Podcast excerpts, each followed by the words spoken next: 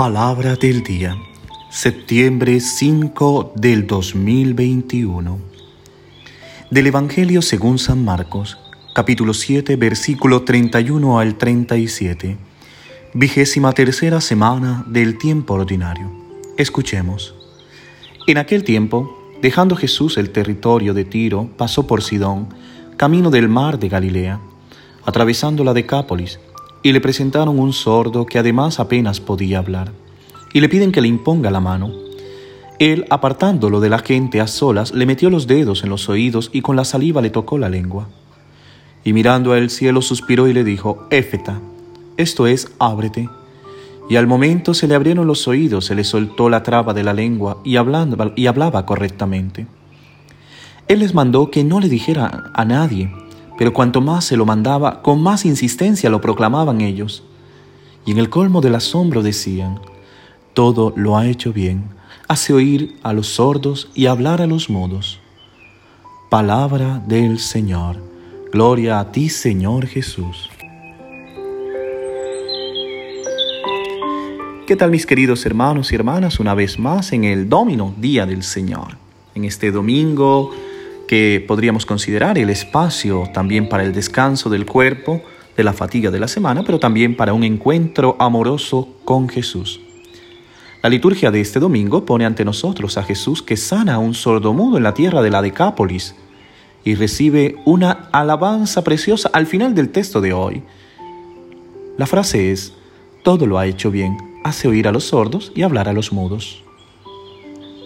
Esta frase que escuchamos está inspirada en alguna frase del profeta Isaías que reconoce al Mesías, que reconoce cómo actuará ese Mesías tan esperado. Pero algo que llama la atención es ver que el pueblo está viendo en Jesús algo de esos tiempos mesiánicos para reconocerlo como el que todo lo ha hecho bien.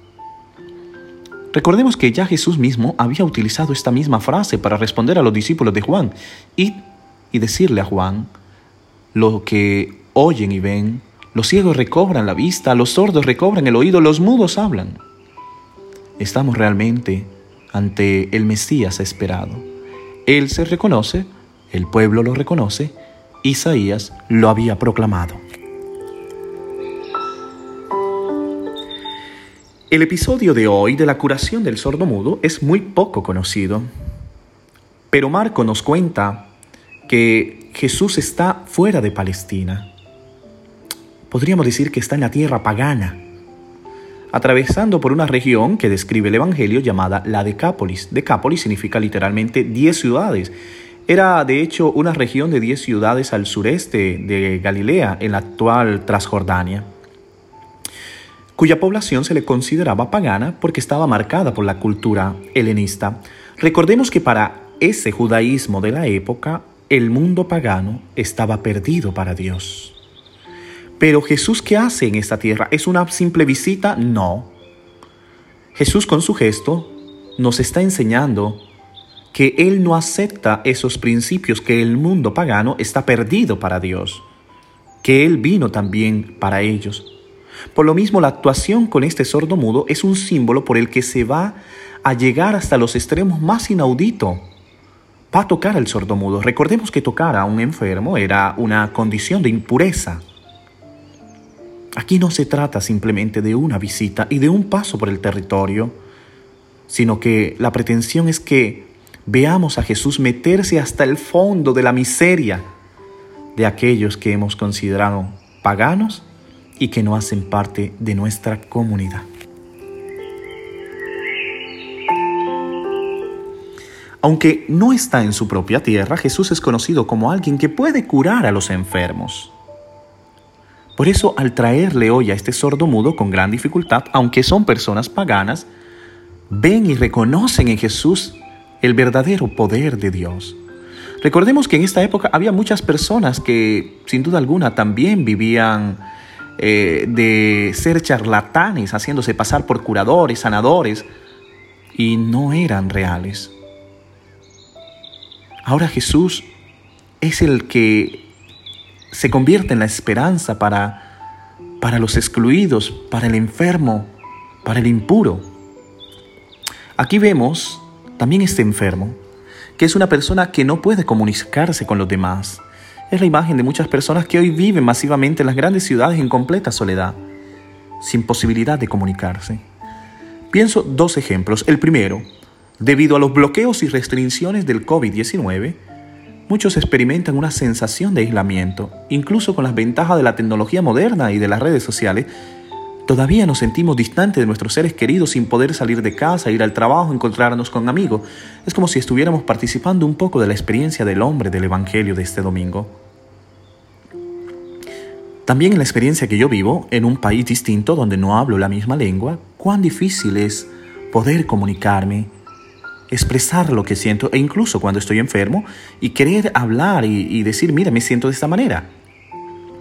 Así era la misma condición de este hombre. No puede oír ni hablar correctamente. Me imagino en el mundo de esa época, la vida tuvo que haber sido difícil para él. Vivía de una profunda experiencia de marginación, miedo, frustración, exclusión, rechazo. Pero me encanta la actitud de la gente. Le pide a Jesús que le ponga la mano encima.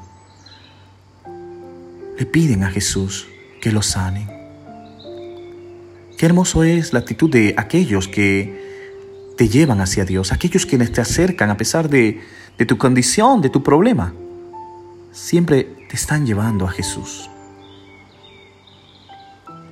Ahora Jesús lleva al hombre a un lado, lejos de la multitud, le pone los dedos en los oídos y le toca la lengua con saliva. Son dos gestos muy íntimos y también bastante provocativos.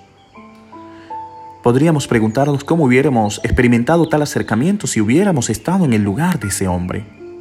¿Qué tan bien entendido lo que Jesús le estaba haciendo? ¿Cómo lo hubiésemos entendido nosotros? Pero también cómo lo estuviera experimentando aquel hombre. Jesús mira hacia el cielo y suspira y dice, Éfata, abre. Mirar al cielo es una actitud de oración. Éfata no es una palabra mágica, no. Ábrete, abre, abrir los sentidos. E inmediatamente, al decir esta palabra, el hombre escucha y habla con claridad. Su aislamiento social se acabó. Ahora puede relacionarse plenamente con los demás. El hombre se regocija, la gente se regocija y aunque Jesús les prohíbe que cuenten a los demás, Realmente estoy viendo que este milagro Jesús advierte que desde ahora un pagano podrá también proclamar el mensaje que ha recibido de Jesús al escucharlo en la, novedad de su vida. Esta es una lección que hoy debemos asumir como realidad cuando en un mundo se exige la solidaridad con la miseria de los hermanos, de los pueblos que viven al borde de la muerte, del rechazo. Pienso que al contar esta historia, parece que el evangelista Marco estuviera diciendo que sin el contacto íntimo y sanador con Jesús, permaneceremos sordos tanto a la voz de Dios como al grito de necesidad de los hermanos, incapaces de relacionarnos con los demás. Pero cuando nos conmueve la fuerza y el espíritu de Jesús, nos abrimos al verbo hecho carne y a la mirada de Dios sobre la vida humana. Qué bello es, sin duda alguna, en cada palabra y en cada gesto ver la tierna ternura de Dios por toda la humanidad, sin exclusión alguna. En este Evangelio de hoy podemos ver este milagro sanador de Jesús, que no solo sana, dignifica, que es un milagro, milagro que vuelve a incluir la comunidad. Aquellos que habían sido rechazados ahora son tocados por el Señor, son recibidos por Él, son agregados a la comunidad, porque no son los condenados definitivos, sino son también aquellos que Jesús busca para darles de su amor, de su sanación, para que puedan oír y puedan hablar también en la comunidad. Amén. Mis queridos hermanos y hermanas, que esta palabra que hemos escuchado en este domingo sea una palabra que nos ayude al corazón. Que Dios te bendiga en el nombre del Padre, del Hijo y del Espíritu Santo. Amén. Feliz día.